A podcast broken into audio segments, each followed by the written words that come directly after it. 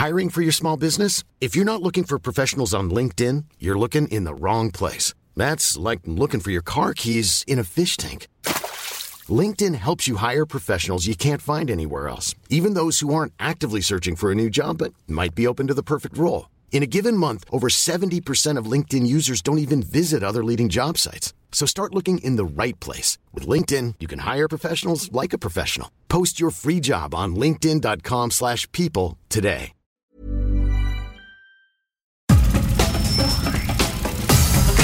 Nada más por convivir.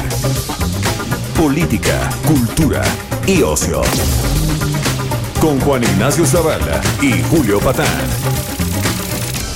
Aquí iniciamos.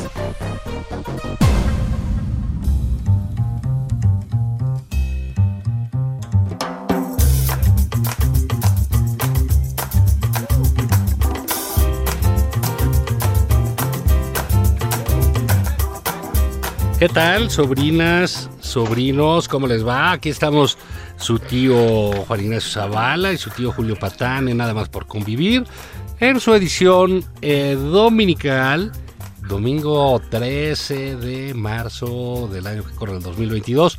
Julio Patán a la distancia, ¿cómo te va? Señor Zavala, ¿cómo está usted? Sobrinas y sobrinos, bendiciones, ¿cómo les va? ¿Cómo, cómo les trata la vida? Pues mira, yo creo que eh, yo creo que por lo menos se han podido reír un poco, como comentábamos ayer después de este este exhibición internacional de estupidez, ¿no? Con, con, la, con la carta al Parlamento Europeo, que incluso, como comentabas bien ayer, pues ruborizó a personajes como Fernández Noroña. Sí, fíjate que este, eh, digamos, se va... Mm, ¿cómo, diríamos? quitando las capas de la cebolla, ¿verdad? O sea, la gente más moderada, como hemos dicho mil veces, se va alejando. Bueno, pues entre la gente más morenada y más eh, moderada de Morena, ya está Fernández Noroña. Quedan baluartes como Patricia Armendáriz, que bueno, sí, ya lo comentamos ayer. Este, pues digamos, yo creo que tiene un, fíjate que yo creo que tiene una función muy importante dentro de la cuarta transformación y es que dignifica por contraste a sus compañeros de militancia. O sea, no importa lo bajo que caigan, siempre dice algo más tonto, ¿no? Sí, sí. Fíjate que también ha sido de llamar la atención como él que le tiene tanta este, repulsa a la cosa internacional, al mundo, eh, lo hemos dicho repetidamente aquí, pues cómo ve el mundo como algo ajeno, como algo extraño, como algo peligroso, este, que, tiene que ver mucho con esta figura que, que, él, que, él, tiene de padre autoritario, ¿no? De no, mijito, no salgas aquí, ¿para qué vas a ese lado? No puedes salir, el mundo es malo, quédate aquí, ¿no? En tu casa, etcétera. Si estudias fuera como Michael Corleone, te vuelves mafioso, esas cosas, ¿no? Sí, si los de Harvard nada más van a aprender mal las mañas, ¿no? Entonces, como, como si invadir a gatos se aprendiera este derecho natural, ¿verdad? Sí, sí, sí, sí, sí, sí, sí, sí. Sí, como si fuera la, el origen de un nuevo movimiento gandista o algo así, ¿no? Sí, pero pues bueno, eh, ha dado en los últimos meses una, una serie de eh, exhibiciones, por decirlo de alguna manera, de, de, de osos, que podría ser otra manera de decirlo, de actos vergonzosos o ridículos, que puede ser otra manera, eh, en materia de política internacional. Recapitulemos un poquito. Este, aquí en, los últimos meses, su pleito con España, ¿no? De que iba, iba a poner en pausa las relaciones y ya se acabó, ¿no? Este, sí, sí, iba a poner en pausa y nos conquistaron y fueron muy ojetes y quién sabe qué y, y ya va y ya basta y quién sabe qué, ¿no? Entonces, ah, bueno, pues ok. Este, pues digo, en España ni le contestaron, ¿no? Eh, no, no, no. Eh, vendría a ser la versión eh, hispánica del ya legendario Ni te topo del Bronco, ¿no? Sí, exactamente, ¿no? Exactamente. Y también está el asunto, pues que comentamos también nosotros aquí, siempre con nuestra objetividad característica, ¿verdad? y mesura. Y mesura, pero no exenta de un ojo crítico internacional, pues el, el tema del presidente austriaco, aunque al que le dirigió una carta, pues francamente de risa loca, ¿no? Pero de, de risa, pero de risa loca. ¿Sabes qué es lo que pasa, Juan? Que cuando piensas que ya, mm, que si ahora sí ya llegamos como al fondo, ¿no? Resulta que siempre hay un escalón más abajo. Sí, bueno, acuérdate bien es, eh, ese dicho de que para la decadencia no hay límite, ¿no? Siempre hay, siempre hay maneras de degradarse mucho mayores, ¿no? Sí, sí, sí, sí, sí. Y aquí lo estamos comprobando. Y, y entonces hay una, eh, digamos, como que le gusta, ¿no? Insultar, o a lo mejor ya se, se cansó de insultar a los nacionales y, ya pues le está emprendiendo contra, contra los demás. Esta semana también dijo que no, que se había dado él con esa perspicacia y esa agudeza que lo caracteriza, que a los austriacos no les interesaba fortalecer las relaciones. Pues qué quería que vinieran a vender chocolate, le faltó chocolate rocío. Eh, les faltó decir y ustedes se lo pierden, ¿no? Sí, sí, ya voy a vender mis discos de Mozart dijo.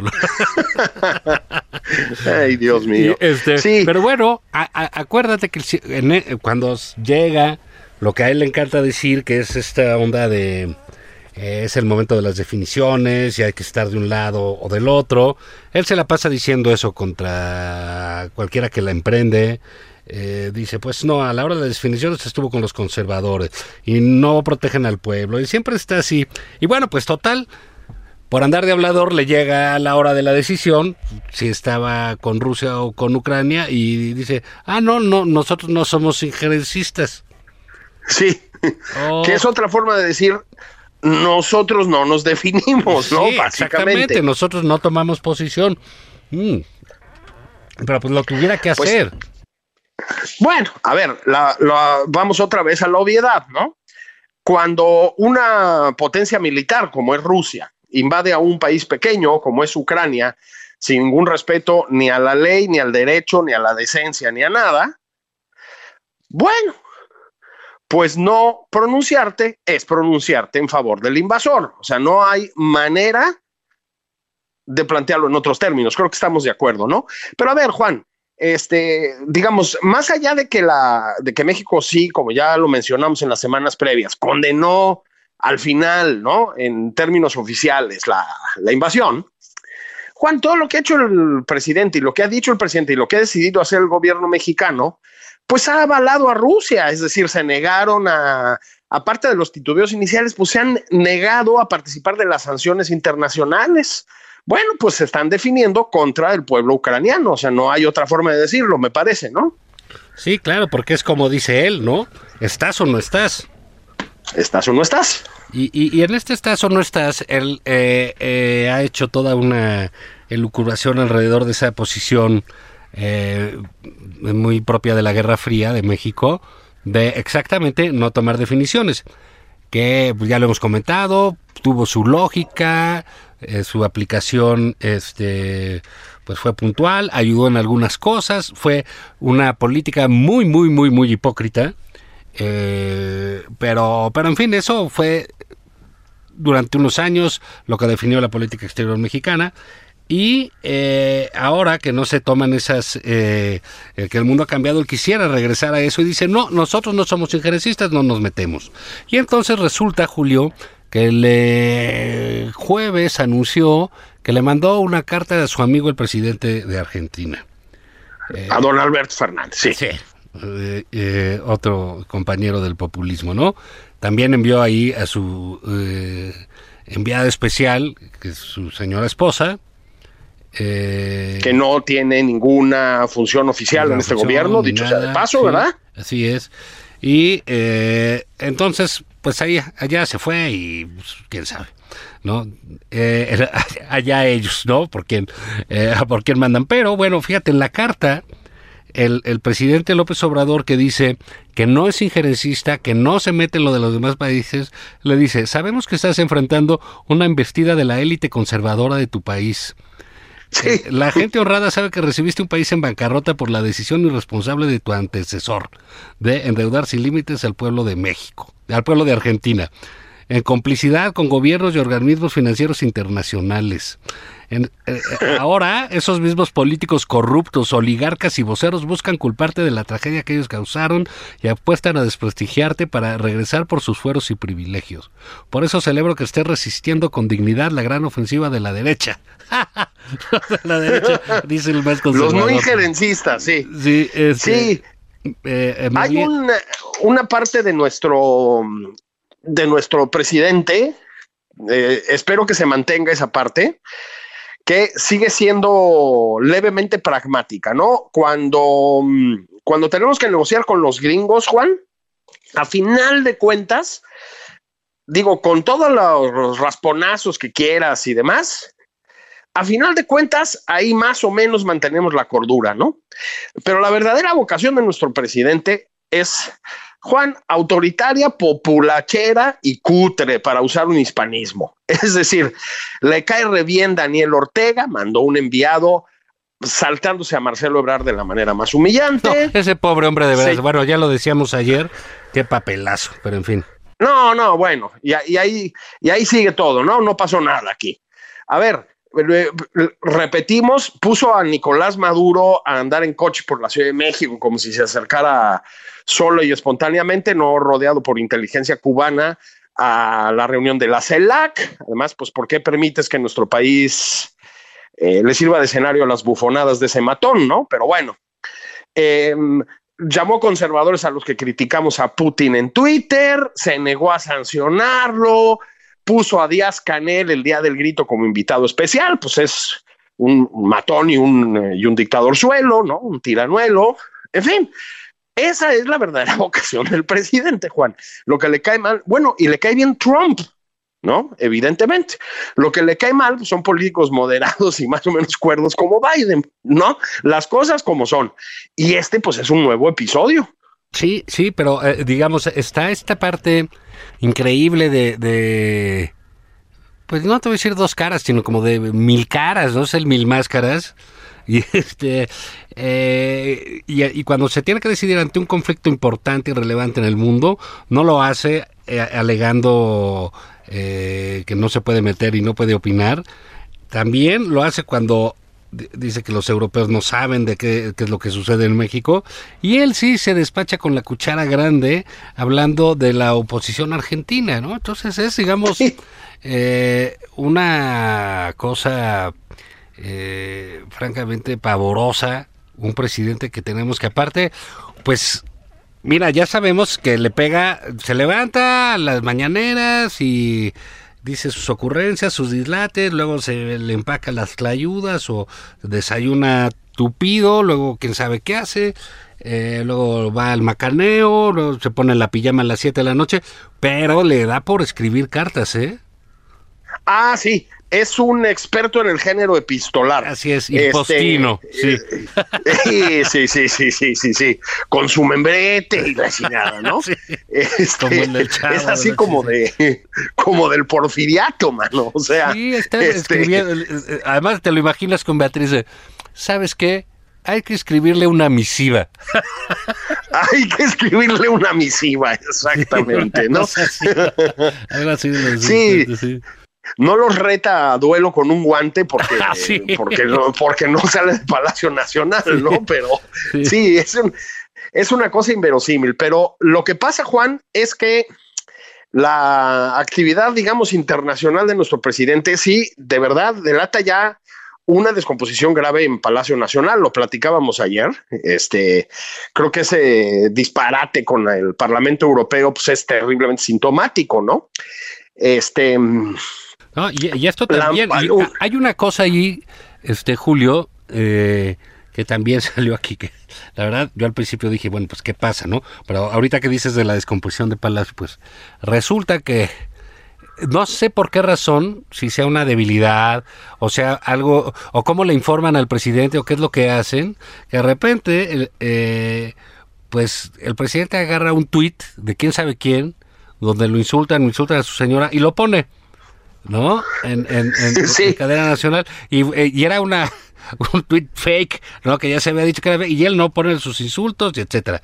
Esta semana dijo, no, pues que hay un fulano, Amador Narcia, que es un eh, ya no es, pero fue un conductor de noticias por muchos años en Televisa. Así es. Aprovechó y se mofó de él, ¿no? Diciendo que, pues casi que, qué autoridad moral opinaba de él. Y dice, y sacó un artículo donde dice el, que el presidente es un imbécil. O sea, yo me atacan, eso dice el presidente, y pues resultó que no, que no se trataba del artículo, que no, se llamaba el presidente es un imbécil, eh, y él, pues, lo único que hizo pues fue arrogarse el papel donde no le tocaba. Sí, eh, este, ponerse el sombrero, digamos, ¿no? Sí. torear con, con, con capa ajena y todo lo demás. Sí, yo nada más voy a hacer un llamado, Juan, si me permites, desde esta tribuna democrática, siempre en pos de, del bienestar del país y de todos, al compañero Jesús Ramírez. Chucho, el presidente no va a leer los artículos. Léelos tú, hermano. Léelos rápido. ¿No, Juan? sí, una tampoco pasa nada por leer de vez en cuando las columnas. ¿eh? ¿Te, imaginas a Chucho Ramírez? Ve, el, el, el, artículo de Amador, ¿no? Que se, se llamaba El imbécil de Palacio. El imbécil de Palacio, exactamente. Ah, caray, aquí están hablando del presidente. No lo vamos a dejar pasar. ¿No? Y, va rápido corriendo con el presidente y mira este güey que era de Televisa, ¿te acuerdas? El Narcia y eso, pues, corrupto, la mafia del poder, pues dice que es un imbécil y quién sabe qué. Y bueno, pues Amador se, se, refería al tipo que debió haber sacado a los reporteros eh, en, el temblor. Al, coordinador de de, de, pues, pues, de Palacio Nacional de Protección Civil de protección civil, exactamente. Sí, eh, que fue uno de los momentos más eh, eh, nauseabundos, si me permites, que se han visto en Palacio Nacional por muchas razones, ¿no? Este, la primera es que no le dejaron al presidente Juan, em, digamos, cuidar la investidura. No fue propiamente un Churchill, ¿no? Ante lo del sismo. Es decir, ah, sí, lo platicamos la semana pasada. Fue el primero, primero yo y luego los niños. Exactamente, o sea, de milagro no salió a codazos, ¿no? Eso de entrada. Yo entiendo que hay que poner a resguardo al presidente y todo lo demás, o sea, eso es obvio, pero pues que no salga en pánico, digamos, ¿no? Pero más allá de eso, este hombre le dijo sentaditos a los reporteros que están ahí, sentaditos, Juan. Bueno, es eh, francamente repugnante referirte así a esas personas, ya sin hablar de que está contraviniendo los principios de seguridad más elementales. O sea, no, no, sí, no, a ver, a ver, si aguanta el palacio, si aguanta, no se cae. Pues no es, no es así como lo que uno espera el encargado de seguridad ahí dentro, ¿no? Pero bueno, pues este, de eso se trataba el artículo de Amador Narcia, y el presidente pues va y lo exhibió, y pues como de costumbre el que queda exhibido es él, ¿no? Sí, este, me dijo imbécil. pues no. Oye, no, no te dijo a ti que... no, es que de veras, es este, digamos, y esta carrera inacabable que tiene el presidente por ser la víctima, ¿no? bueno, exacto. Es, que llevó, digamos, e esa propensión que además Sí, que cada vez está más acentuada, además, ¿no? Este, no importa que se trate de los feminicidios, de los asesinatos de periodistas, que como ya comentamos, pues fue lo que detonó la trifulca con el Parlamento Europeo. No importa que se trate de niños sin medicamentos o de muertos por COVID, siempre acaba poniéndose en el centro como víctima. Siempre. Va hasta la invasión a Ucrania, ¿no?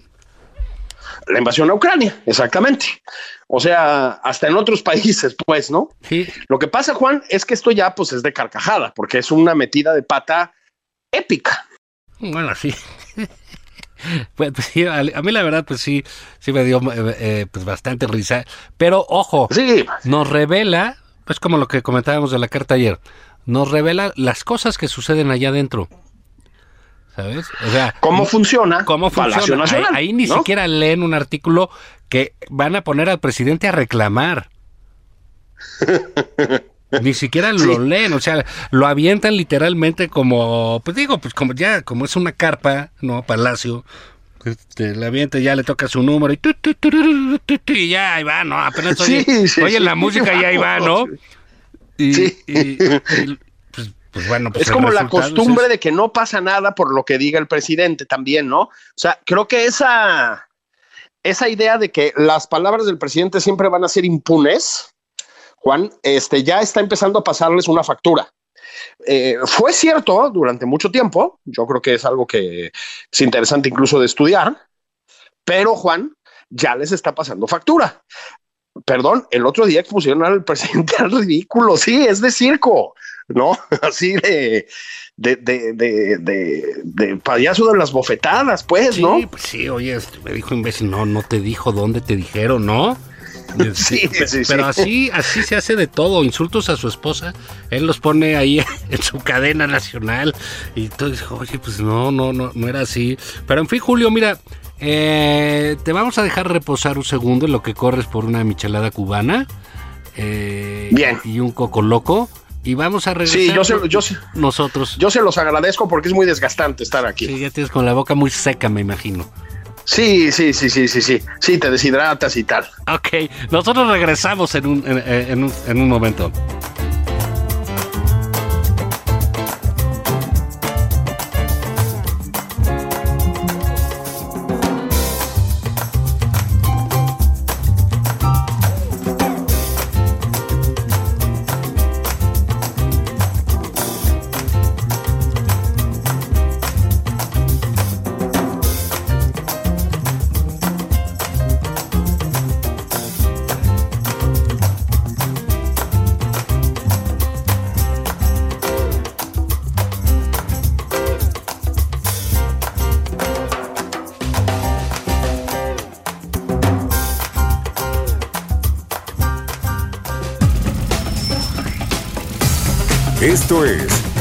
Nada más por convivir. Una plática fuera de estereotipos. Con Juan Ignacio Zavala y Julio Patán.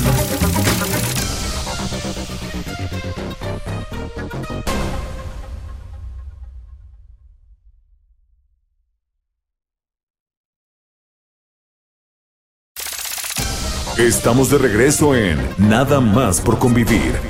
Aquí Juan Ignacio Zavala y Julio Patán.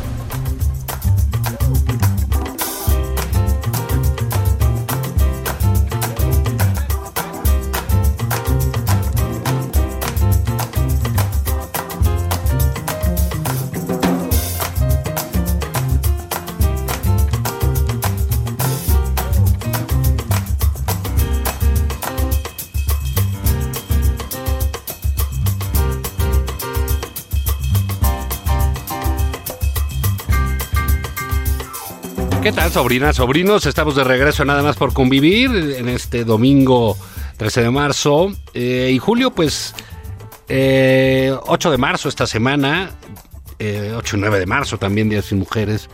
Un, un- un día ya relevante en nuestras vidas, eh, ya para siempre espero. Eh, hubo esta marcha, comentamos ayer un, un, poquito, una marcha eh, importante, con menos que la última que había habido, pero bueno, también el gobierno se encargó de difundir un poquito de miedo, pero aún así fue una marcha muy alegre, muy eh, festiva. Las mujeres, hay que decirlo, tienen una creatividad espectacular para, las, para estas cuestiones de las marchas. Eh, son muy innovadoras, son muy frescas. Y creo que en ese sentido esa marcha pues fue un rotundo éxito, ¿no te parece? Sí, mira, este mm, hubo, pues ahí sí, para que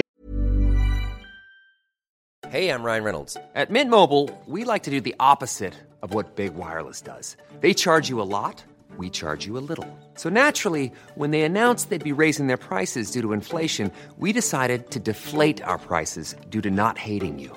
That's right. We're cutting the price of Mint Unlimited from $30 a month to just $15 a month. Give it a try at mintmobile.com slash switch. $45 upfront for three months plus taxes and fees. Promo rate for new customers for limited time. Unlimited more than 40 gigabytes per month. Slows. Full terms at mintmobile.com. veas, ¿no? Un regadero de algo así como fake news, digamos. Este, desde instancias oficiales, empezando por el presidente, siguiendo por el gobierno de la Ciudad de México, en el sentido de que había evidencias de que se estaban armando hasta los dientes. Yo decía, no manches, hijo, o sea, se nos vienen los hooligans de los años 80, ¿no? Es a lo que sonaba. Este, que esas mujeres violentas y no sé cuántos estaban preparando para destruir nuestra ciudad y con la inteligencia que las distingue efectivamente para la protesta, sorprendieron con flores y buena onda, ¿no? O sea, entraron en una onda eh, de protesta ostensiblemente pacífica, lo estoy celebrando, y pues básicamente le callaron la boca a, pues al gobierno federal y al gobierno de la ciudad, ¿no? Eso es lo primero que hay que decir. Digo, las protestas fueron en todo el país, pero pues destacadamente en la Ciudad de México, ¿no? Em, sí, un éxito rotundo. Eh, hicieron, digamos, más incuestionable si cabía, porque ya lo era, su causa y sus maneras de protestar. Y yo creo que, em, pues el presidente sigue sin poder entender, enfrentar, desactivar la protesta de los grupos feministas. Me da cada vez más la sensación, Juan, de que no entiende de qué se trata esto. o sea, no. entiende el cambio que se que está enfrentando y que estamos enfrentando todos, por fortuna, ¿no? Sí, así es. No, pero este no, no, tengas la sensación, ten la certeza de que no entiende nada. Esta, nada. Esta semana este, volvió a decirles que estaban influidas y infiltradas por los eh, conservadores. Al día siguiente la emprendió contra una mujer periodista. O sea, el tipo vive en su mundo, en, en eh, en, su pequeño Tepetitán y ahí, desde ahí se conduce, desde ahí ve todo lo que sucede y desde ahí trata de procesar lo que lo, lo, lo, que pasa en su país y en, y en el mundo. Entonces, bueno, pues no hay mucho que esperar ahí, este, mi estimado Julio. Sí hay una parte, digamos, por ejemplo, que él se amanezca con un, que, de veras notable esto de la creatividad, con un eh, Zeppelin condenado a los feminicidios, pues, pues por supuesto que se lo toma personal, ¿no? Sí, no, bueno. Y, y luego vienen las este, supuestas eh, críticas agudísimas, de verdad, hay que ser un poco obtuso para hacer eso, preguntando, a ver, ¿cuánto cuesta el cepelín? Por Dios, póngale tantitas neuronas, carnales del chavismo, ¿no? Bueno, lo que pasa es que ese fue Fabricio Mejía, pues un tipo que no ha trabajado en su vida pues por, por, por, por, supuesto que cuesta mucho más de lo que puedas aspirar porque no trabajas, ¿no? Bueno, sí, todo es necesariamente caro, ¿no? Así este, es. Entonces, eh, pero bueno, no había terminado la, eh, la, la, marcha, Julio, y eh, apenas comenzó la noche y salió un, en Twitter un tweet de Sasha Sokol. Sasha, pues como todos sabemos, es una artista eh, importante, eh, sobre todo que fue una estrella fulgurante desde pequeña, cuando estuvo con Timbiriche. Y sí, sí. crecieron y siguieron con Timbiriche y bueno, creo que siguen con Timbiriche, ¿no? O sea, hace poco ahí seguían. Hace, eh, me acuerdo cuando empezamos este programa hace un par de años, Julio, que vino Ben Ibarra, ¿te acuerdas? Con nosotros. Sí, cómo no, fue de los primeros invitados. Vamos a mandarle abrazos ya que estamos en estas. Sí, y nos habló ahí de que estaban poniendo otra vez Timbiriche. Y bueno, ha sido una actriz eh, eh, importante también. Y, desarrolló un hilo en tweet que así se le llama una eh, cuestión, este, una composición larga, digamos, que va más allá de la limitación de caracteres de un tweet en la cual denuncia a Luis de Llano, que fue el hombre que produjo, promovió, lanzó al, al, estrellato Timbiriche y otros grupos y otras un hombre muy poderoso en la industria del espectáculo y dice que abusó de ella, que fue eh, a los 14 años, él tenía 39, que tuvieron una relación, que no ha hecho más que lastimarla desde entonces y eh, digo, es dramático, es estrujante todo lo que, lo, que escribe, eh, que sin duda es poco de lo que ha pasado Sasha Sokol, cuando te enteras del, del, grado de relación que hubo ahí. Y pues creo que es un paso muy relevante en, estas situaciones del abuso y del acoso en México y de su historia, ¿no crees, Julio? Y en México y en el mundo, ¿no? Me parece a mí. Este, sí, absolutamente. Lo primero que hay que decir, Juan, y se ha repetido mucho, pero hay que repetirlo todas las veces que haga falta, es que siempre, siempre que una mujer salga a pues a informarnos, ¿no? De que sufrió algo como lo que sufrió ella, hay que celebrar su entereza, su valentía. Es muy difícil salir a decir cosas así en público, por el amor de Dios, y evitar juicios imbéciles, ¿no? Como lo hicieron, como los hicieron, pues, más de uno por ahí en redes sociales y etcétera. Nunca, nunca puedes cuestionar los motivos de una mujer que sufrió abuso, ¿sí? Para haberse tardado en decirlo públicamente. Creo que hay que partir de ahí, ¿no? Esa es la primera cosa que yo diría.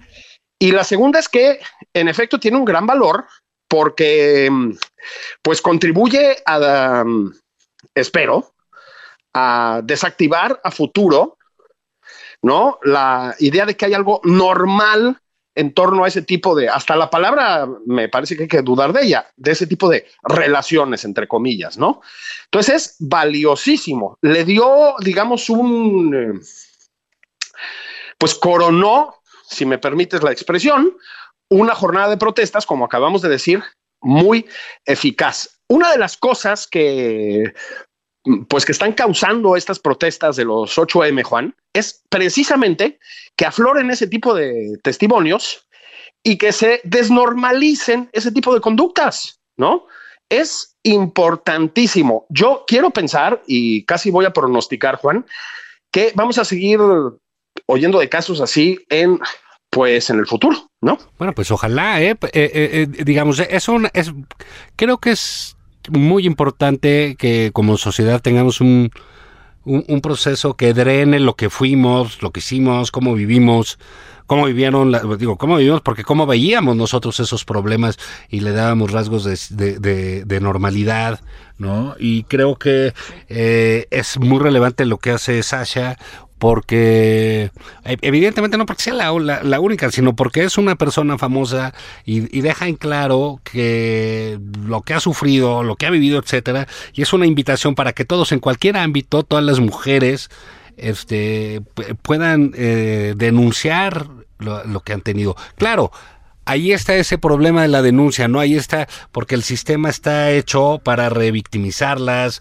para no creerles, como tú decías al principio, está hecho eh, para eso.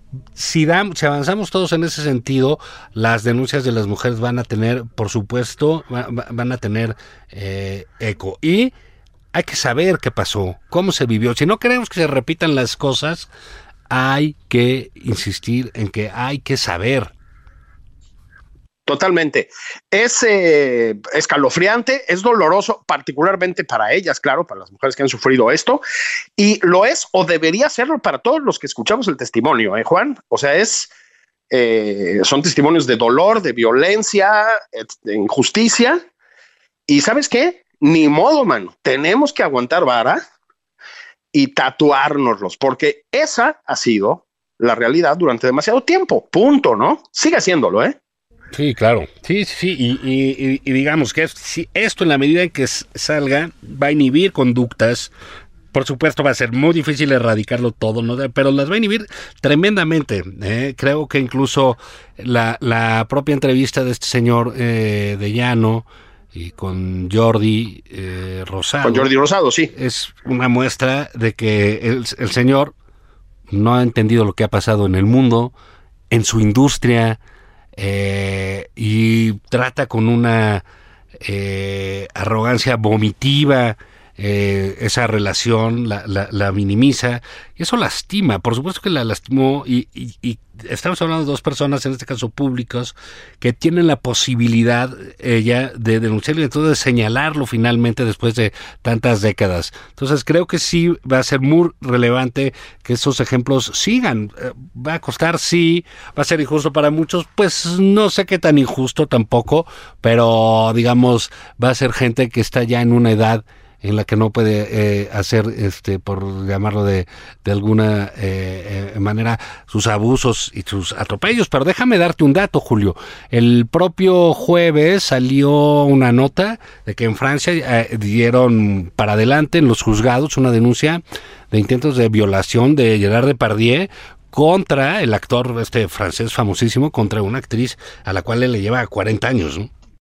Es, exactamente. Eh, una actriz eh, hija de amigos de Gerard Depardieu, este, a la que intentó, insisto, no fue un caso de acoso, no, no, no, no, intentos de violación así brutalmente. Eh, fíjate que el caso es también muy relevante, Juan, porque Depardieu, un, pues no hace falta decirlo, una, ya no, es decir, ha, ha, salido muchísimo de escena, pero fue pues durante años, casi voy a decir, la estrella del cine francés, ¿no? Por lo menos la estrella sí, masculina. Sí, sí, este, y pues gozó también de una impunidad brutal, ¿no? De partido tiene una historia muy rara de evasión fiscal, luego se fue a Rusia. Es decir, también es claramente un sujeto acostumbrado a la impunidad en todos los terrenos. Bueno, pues ahora se confirma de manera oficial y legal que también en el territorio del abuso sexual, Juan, de la agresión sexual, ¿no?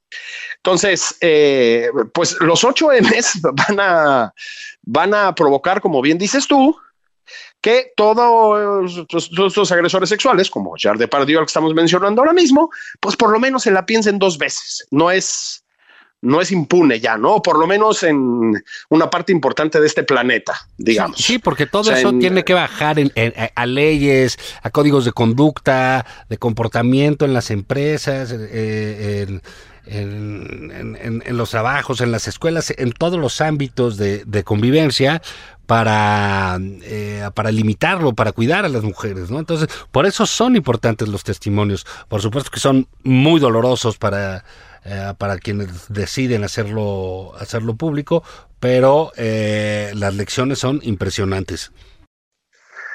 Absolutamente impresionantes y por lo tanto, pues hay que decirle a Sasha que pues todo el respeto y toda la admiración por haberlo hecho, ¿no? Así.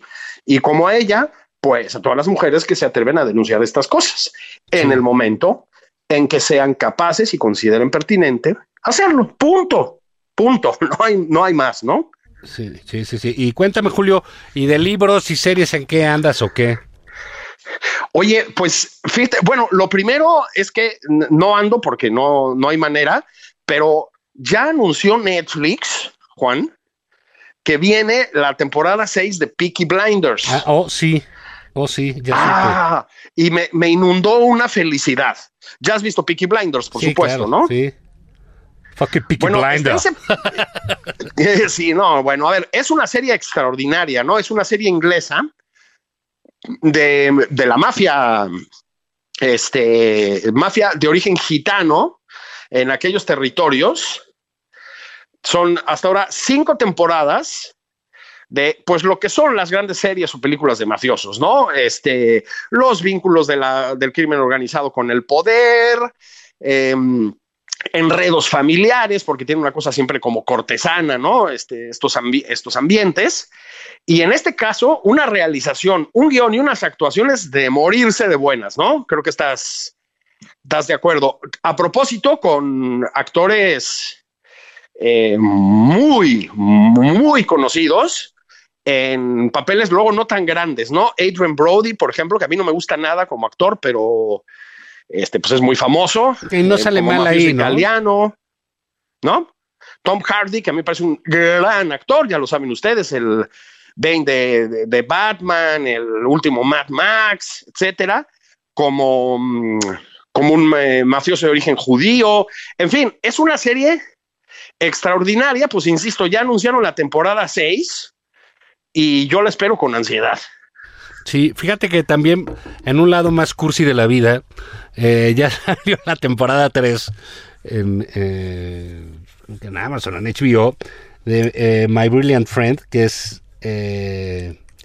Sí, mi, mi, amiga brillante, creo que es en español, ahí, está, que es este la, la, la, adaptación hecha serie de estos libros de, de Elena Ferrante la Sí, italiana. cómo no.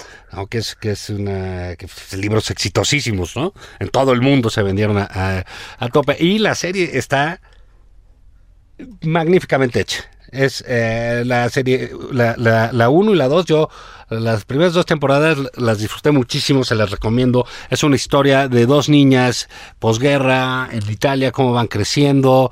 Eh, empieza ya en la temporada 3 la, la, eh, diga- la lucha ideológica, el comunismo. En Italia, que, que fue, hubo zonas de mucha fuerza en ese sentido. Eh, la música, o sea, le invirtieron una super lana, Julio. ¿eh? La, la música nada más es de Max Richter, ¿no? Para que se den un quemón, eh, que, que no ha de haber sido nada barata. Y- y las tomas, la historia, todo está muy bien hecho. Es una serie que se disfruta enormemente. Sí, échenle, échense un clavado, porque además, como bien dices, Juan, pues nos alejamos un poquito de la violencia descarnada y la sordidez y la. Sí, el navajazo. la- y chi- sí. el navajazo y to- todo esto, ¿no? En Peaky Blinders no, ahí sobran esas cosas, ¿no? Vuelos, eh, vuelan sesos, este, Sí. eh, rompen narices, eh, se traicionan, etcétera. Pero en efecto está muy bien. Elena Fernández es buenísima escritora, ¿eh? Sí, y participa, por supuesto, en el guion, ¿no? Entonces es... es Participa en el guion, así es. de, entonces, de veras, es... es eh, cinematográficamente vale la pena también. Es una foto preciosa, este, los lugares de Italia, y es una historia eh, muy conmovedora en muchos aspectos. Eh, recordemos, México no tenemos esa, eh, eh, esa memoria tan nítida como los pueblos de Europa, la posguerra, ¿no? que dejó devastada a mucha gente. Entonces hay pueblos enteros, eh, pues semianalfabetas, ¿no? Y, y, y, y eso era un, un lugar difícil para crecer. Sí, nos, nos pasó lejos, ¿no? Nos- nosotros hemos ido este, eh, diversificando nuestra, nuestro deterioro, nuestra violencia entre la revolución y el crimen organizado, pero Sí, lo no, hacemos en no hemos casa. tenido una experiencia así, ¿no? Sí, es no, homemade el no, no. asunto. Sí, sí, pero a esos, a esos niveles no hemos llegado todavía, ¿no? Fíjate que yo que ando con, con cierta propensión a la lectura dura, en el mejor sentido, me estoy, eh, digo estoy porque es un, es un libro de considerable extensión, voy avanzando con él, con Amado Líder de Diego Fonseca. Fíjate que está realmente muy bien, lo publica Harper Collins. Eh, a Diego seguro lo conocen, bueno, en Twitter o, como el periodista muy connotado que es, ¿no? Pero es un, eh, a ver, es un acercamiento desde, desde varios géneros, yo te diría, al fenómeno del populismo, del populismo, ¿no? Por eso se llama Amado Líder. Este, mm, al fenómeno del populismo en general, todos estos caudillajes providenciales que no es que sean nuevos, pero que hoy en día gozan de cabal salud, como se dice, en muchas partes del mundo, y que abarcan un espectro, si queremos todavía usar esos términos, bastante amplio entre la derecha y la izquierda, ¿no? Eh, me refiero pues a fenómenos como el de Donald Trump, el de Bolsonaro, el de Andrés Manuel López Obrador, el de Hugo Chávez, el de Daniel Ortega, pero el de Orban en Hungría, etcétera, ¿no? Este, podríamos discutir si el de Putin, etcétera. El libro está realmente muy bien porque va, digamos, de lo ensayístico, es decir, se mete pues a tratados de ciencia política y estudia incluso los eh, a veces muy ásperos tratados académicos sobre el tema, pero también reportea, hace un poco de crónica, entrevista gente. Eh, muy bien el libro, ¿eh? muy completo, muy claro, muy bien escrito, tengo que decirlo. Así que, mm, pues ahí voy, ahí voy. Pues mira, yo también ando en una lectura dura, durísima. Es, es, es un libro, eh, eh, pues, distinto. Te voy a decir porque se llama GRM, como de Grime, ¿no? Brain Fog, que es de la alemana Sibyl Berg. Este libro, eh, Julio, es eh, esta mujer es muy connotada en las letras germanas, etcétera. Es el primer libro que le traducen a, al español. Eh, llevó el premio suizo del año 2019, es muy premiada ya y tiene un estilo realmente eh, notable. Y esta es una historia, Julio, de eh, en Inglaterra, en las en estas ciudades que fueron industriales, que tuviesen, tuvieron fábricas y que de pronto llegó una migración enorme en los últimos años, en los años del neoliberalismo, diría el presidente, eh, y se llenaron de, de, extranjeros en busca de trabajo, etcétera. Y cómo se vive ahí, cómo es la miseria en, en, en ese país. Es un libro que aborda historias de jóvenes, realmente púberes. Eh, el abandono, la miseria, las drogas, la violencia, eh, todo ese panorama eh, que es durísimo, durísimo, durísimo, porque a veces también creemos que las cosas nada más suceden aquí, ¿no? Y que, por ejemplo, Inglaterra, pues es nada más eh, Londres y el Palacio de Buckingham y la Reina Isabel. Ah, y es un libro de veras duro, es de Alianza Editorial, pero es verdaderamente bien, bien escrito. Se llama Brain Fog Así es tal cual, está muy bien la portada. y, así quedó en español, digamos. Así quedó en español. Déjame decirte que la traducción, que está subvencionada por el Fondo Suizo para la Cultura, es una traducción para América Latina. Entonces, como hay mucho calor, ya no te encuentras los de joder y todas esas cosas de español, ah, de anagrama, que son muy desagradables. Sí. Y en cambio aquí usan muchos mexicanismos, ¿no? Entonces está bastante bien. Eh, pero es una historia que vale la pena. Es un libro rudo. ¿eh? Y este, pero bueno, Julio, se nos está acabando el tiempo. ¿Quieres mandar algún mensaje a las sobrinas y sobrinos que nos escuchan en todo el orbe? Sí, les mandamos abrazos, les mandamos besos. Yo estoy aquí viendo las, em, las aguas del Caribe mexicano, pero voy Maldito a oligarca. No, ojalá, mano. Lo, lo hago con mirada popular, mirada de pueblo bueno. Sí. bueno, pues esto fue nada más por convivir. Muchísimas gracias. Nos escuchamos la próxima semana. Gracias, Julio. Abrazote hasta allá. Abrazos a todos.